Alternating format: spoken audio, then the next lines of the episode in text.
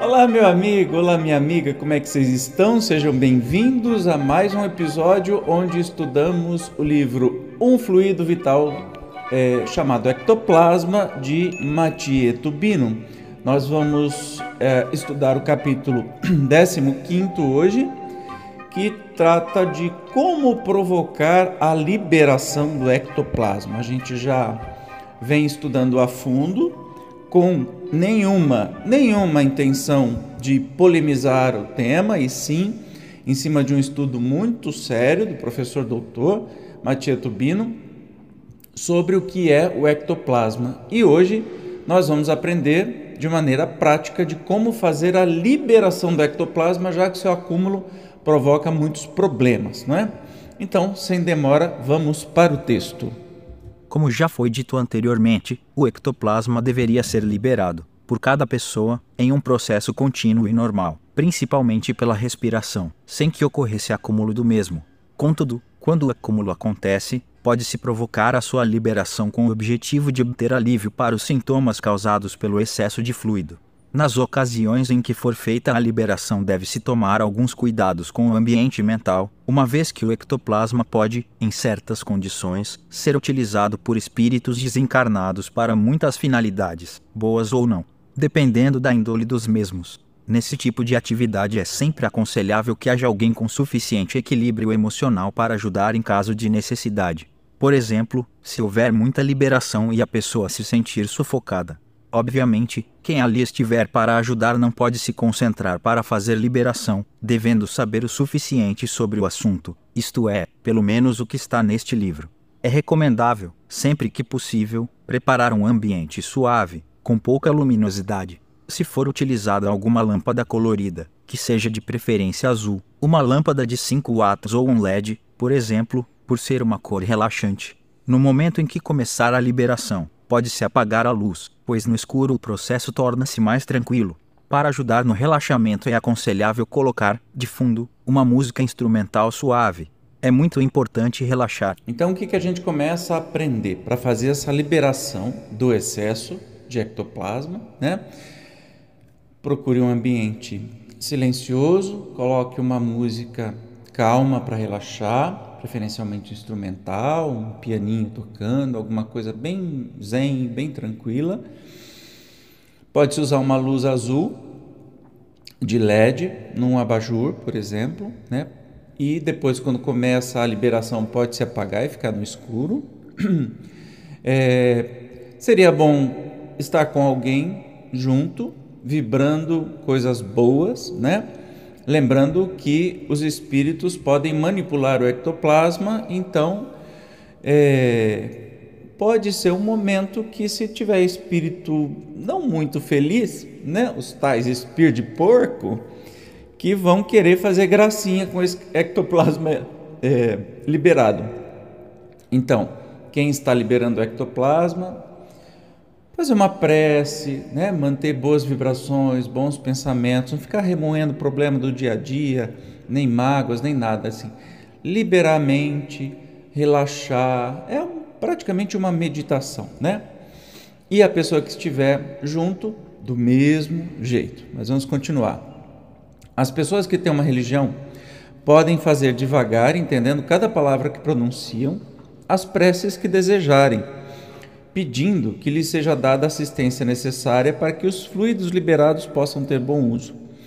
Aqueles que não têm crença declarada e que desejarem experimentar se seus males podem diminuir pela possível liberação deste tal de ectoplasma, não precisam fazer a prece se não quiserem. Devem procurar relaxar bastante, ter bons pensamentos, imaginar paisagens tranquilas, pessoas que gostariam de ajudar, evitar pensamentos negativos, de preocupação, mágoas, etc. Então, é, isso não é um processo religioso, certo? Então, depende de, de, de cada um. todo mundo pode fazer. Continuando. Aqueles que resolverem tentar a liberação de ectoplasma, quer tenham uma religião ou não, devem ter em mente que essa prática requer cuidados. Uma liberação feita em ambiente mental inadequado reverterá, com certeza, contra a própria pessoa. Portanto, cuidado e seriedade. Nada de fazer brincadeiras com o ectoplasma. O fato de as pessoas usarem suas crenças religiosas na ocasião da liberação do ectoplasma não implica que este ato seja algo místico ou supersticioso. Olha lá, acabei de falar, né? Por outro lado, o uso de velas, roupas especiais, orações repetitivas, ladainhas, incensos, sinos, etc., são totalmente dispensáveis e mesmo diria, olha lá, indesejáveis. A ocasião deve ser tratada com seriedade, simplicidade e naturalidade para melhor desenvolvimento dos trabalhos. Então lembre-se, o momento de liberar ectoplasma não é um momento religioso. Deixa a sua religião fora é, deste processo, tá? Não, seja ela qual for, não tenta complicar, não. É um processo simples, mas tem que ser feito com seriedade.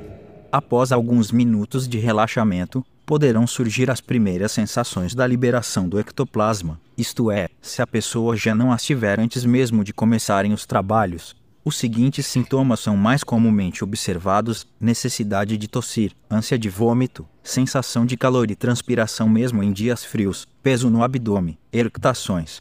Há alguns indivíduos que não têm maiores sensações, mas sentem alívio geral depois da reunião. Para facilitar a saída do ectoplasma, pode-se forçar um pouco a tosse. No caso de ânsia de vômito, deve-se assumir uma posição inclinada para a frente como se fosse vomitar, posicionando a boca em forma de U e tentando abrir um pouco a garganta. Isso facilitará muito a liberação, que poderá ocorrer aos borbotões. Eu não sei o que, o Zezinho falou, mas em forma de O, inclinar, né? Para é, ericutações são arrotos, né? vontade de tossir e tudo mais. Então você entendeu? Eu entendi que para a gente começar, a gente deita neste lugar pensamentos bons e não faz mais nada, só relaxa. E essa liberação vai ocorrer naturalmente, né? Mas com possível ânsia de vômito, tosse, arroto, né? É, transpiração em dias frios, sensação de calor, então, isso é natural e pode acontecer. Ah, ou não, não, não tem sintoma nenhum, simplesmente vai liberar sem nenhuma consequência. A liberação pela tosse pode ser incentivada se o tossir for um pouco forçado. É comum, tanto na liberação por tosse, mas principalmente por vômito, ocorrer falta de ar. Para controlar esse sintoma, deve-se inspirar lentamente pelo nariz até encher bem os pulmões para, em seguida, expirar suavemente pela boca. Repetir cuidadosamente três ou quatro vezes antes de reiniciar a vomitar. O controle do processo trará certo conforto na liberação. Esse modo de respirar pode ser usado também pelas pessoas que, embora tenham ectoplasma acumulado, não têm ânsia de vômito ou de tosse. Então, sempre é o relaxamento, é a postura de meditação o tempo todo. Então, controlar sempre uma respiração tranquila. Tem uma técnica muito legal que o meu amigo Dr. Ururaí Barroso, psiquiatra, diz. Quando a gente inspira, enche bastante, bem é, plenamente o pulmão, e quando expira, fala na voz mental assim, ó. Eu vou falar na voz oral, física, mas é para ser falado na voz mental. Inspira. E ao expirar diz: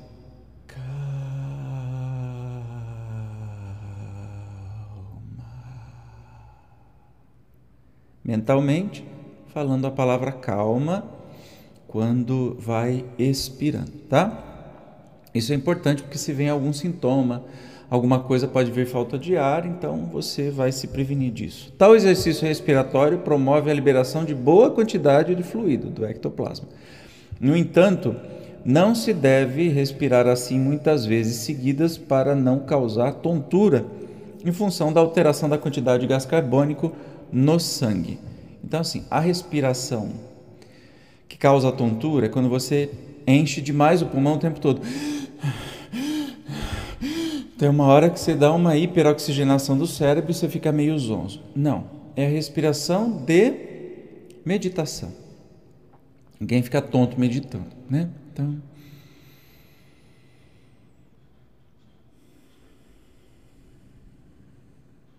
não precisa soltar pela boca, tá? Pelo nariz mesmo e com tranquilidade. Sempre que o indivíduo que está liberando o ectoplasma se sentir sufocado ou inseguro, em função do mal-estar, a pessoa que estiver dando apoio deve tranquilizá-lo e encorajá-lo. No caso de pessoas com sensibilidade religiosa, aconselha-se a fazer uma prece, em voz baixa e lentamente, pedindo um auxílio, por exemplo, dos bons espíritos. Para pessoas menos religiosas, se a prece não for desejada, pode-se, do mesmo modo, tranquilizá-las através de palavras confortadoras, de encorajamento e de estímulo.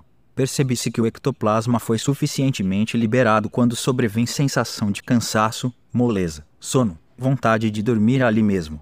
Esta sensação é chamada de o bom cansaço ou cansaço gostoso. Quando a pessoa atinge esse ponto, sente, apesar do sono intenso, um grande alívio. Naquela noite dorme profunda e longamente um sono bem reparador. Como regra geral, pode-se dizer que nos dias seguintes os sintomas característicos do ectoplasma diminuirão. Olha que legal. E se você não tiver ectoplasma para liberar, esse trem vai fazer mal? Absolutamente não. Vai. Uma, um, um relaxamento tão agradável, gostoso, uma reflexão, uma conexão com o mais alto, com Deus, com os santos, com quem você quiser, seu anjo de guarda, o espírito protetor, isso não importa, não vai fazer mal. Portanto, ó, teste hoje à noite na sua casa e depois me conta, deixa aqui nos comentários o que aconteceu, tá? Ruim não vai fazer, mal não vai fazer nenhum. Continuando. Há, evidentemente, como em tudo, exceções. Nem toda a pessoa que provoca a liberação de ectoplasma o faz de modo completo. A liberação feita parcialmente, mesmo que ocorra em quantidade apreciável, pode gerar certo desconforto e, em alguns casos, poderá ocorrer o aumento dos sintomas do acúmulo do ectoplasma, principalmente aquelas pessoas em que for incentivada a liberação e esta não ocorrer, provavelmente apresentarão, nos dias seguintes, agravamento significativo dos seus sintomas. Por isso, antes de tentar qualquer liberação provocada, é bom que todos que participarem do trabalho estejam bem conscientes da seriedade e da responsabilidade do momento. No início do desenvolvimento desse trabalho, atendíamos as pessoas em uma sala especialmente dedicada a tal atividade. A luz ambiente era azul e, no momento adequado, ela era apagada para que houvesse intensificação da liberação. De fundo usava-se uma música instrumental suave, a equipe que coordenava as atividades era constituída por pessoas experientes no assunto. Não se superava a relação de um trabalhador para cada dez pessoas atendidas, embora a razão usual fosse de um para cinco. As turmas de liberação, em função inclusive do tamanho da sala, não passavam de 20 pessoas, o que já era muito. E eu acredito que, havendo a não liberação, e aí a gente está vendo é, o relato, né? do, do professor Matia Tubino, é, pode ser que os sintomas se agravem. O que, que faz? Sai correndo? Desespera? Não. Faça uma nova liberação com seriedade, sem ser interrompido, não é? Da maneira que está ensinando aqui no livro. Ao longo do tempo, o método de atendimento foi mudando e, embora os procedimentos iniciais continuem a ter validade, Hoje em dia, em lugar de provocarmos a liberação rápida, fazemos com que ela seja lenta, de modo a evitar, ou pelo menos diminuir, desconfortos e possíveis agravações dos sintomas.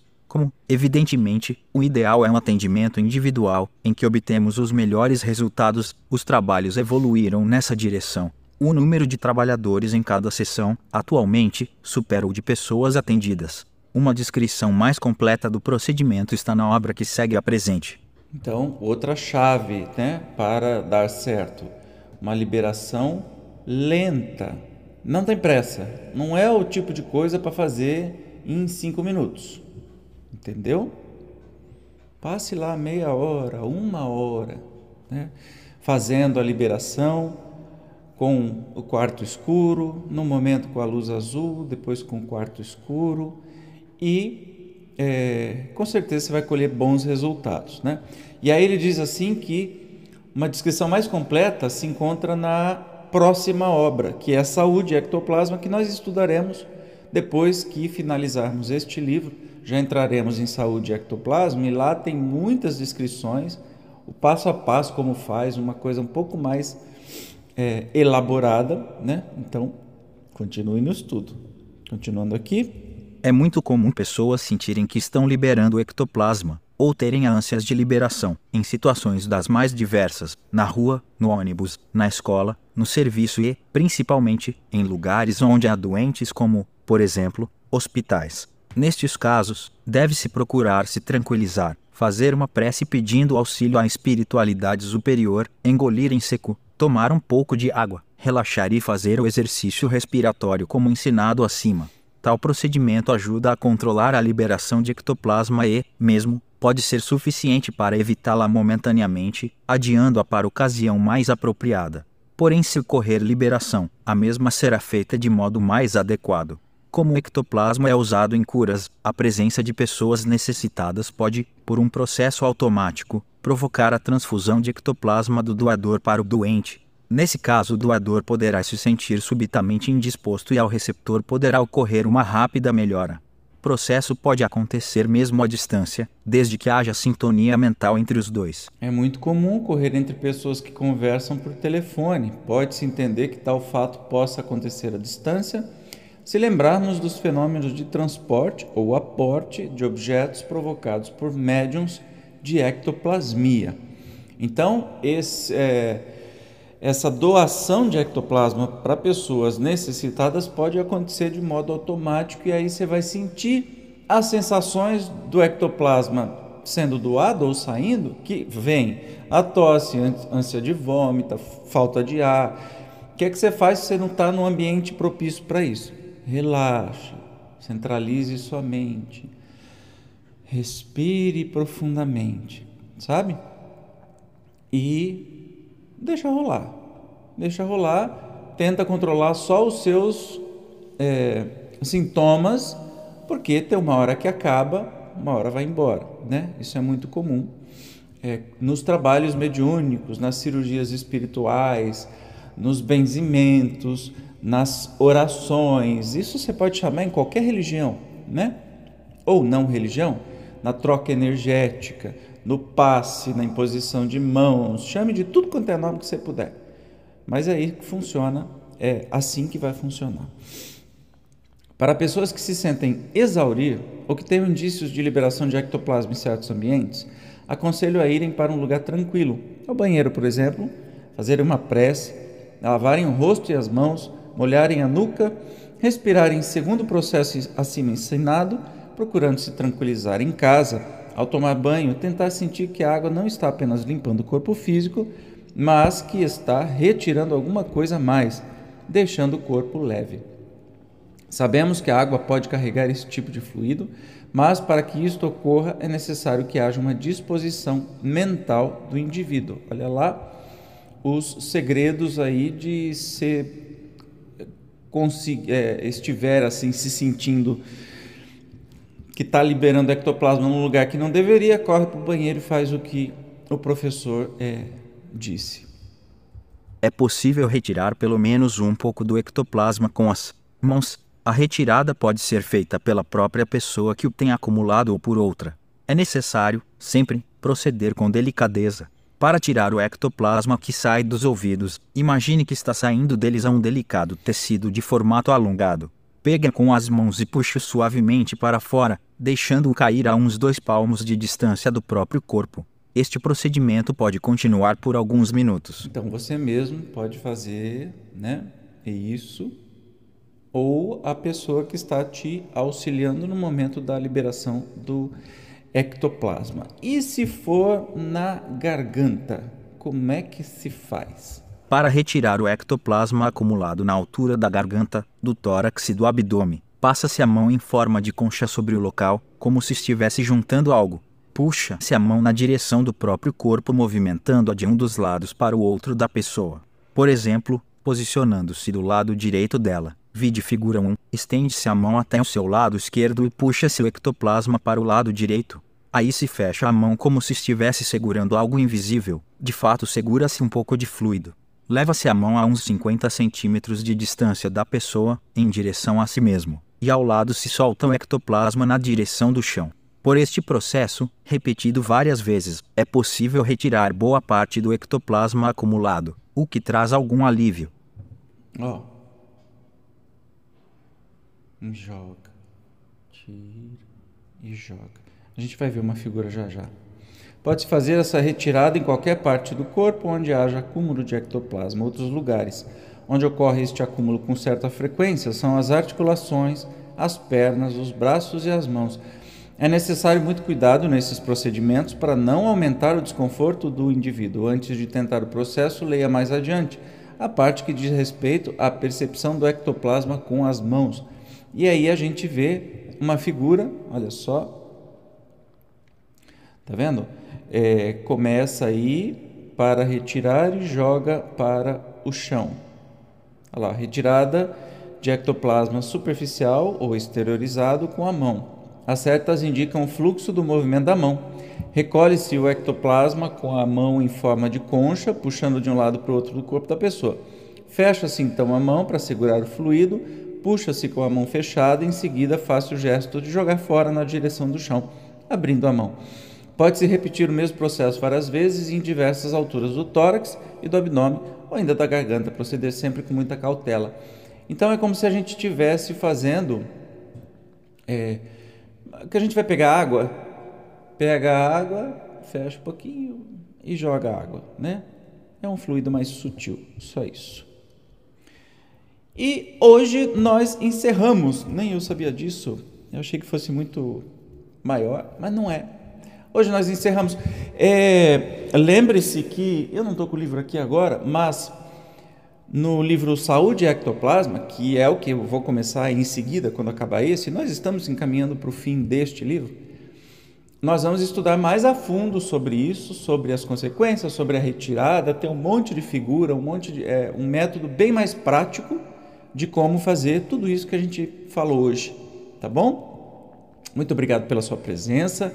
Se isso foi importante para você, dê joinha. Se não for inscrito no canal, se inscreva e compartilhe com seus amigos. Muito obrigado pela sua presença. Eu te encontro então no próximo episódio, onde vamos estudar consequências que ocorrem naquelas pessoas que acumulam ectoplasma. Ah, quem acumula, acontece o quê? Descubra comigo. Eu te espero. Tchau.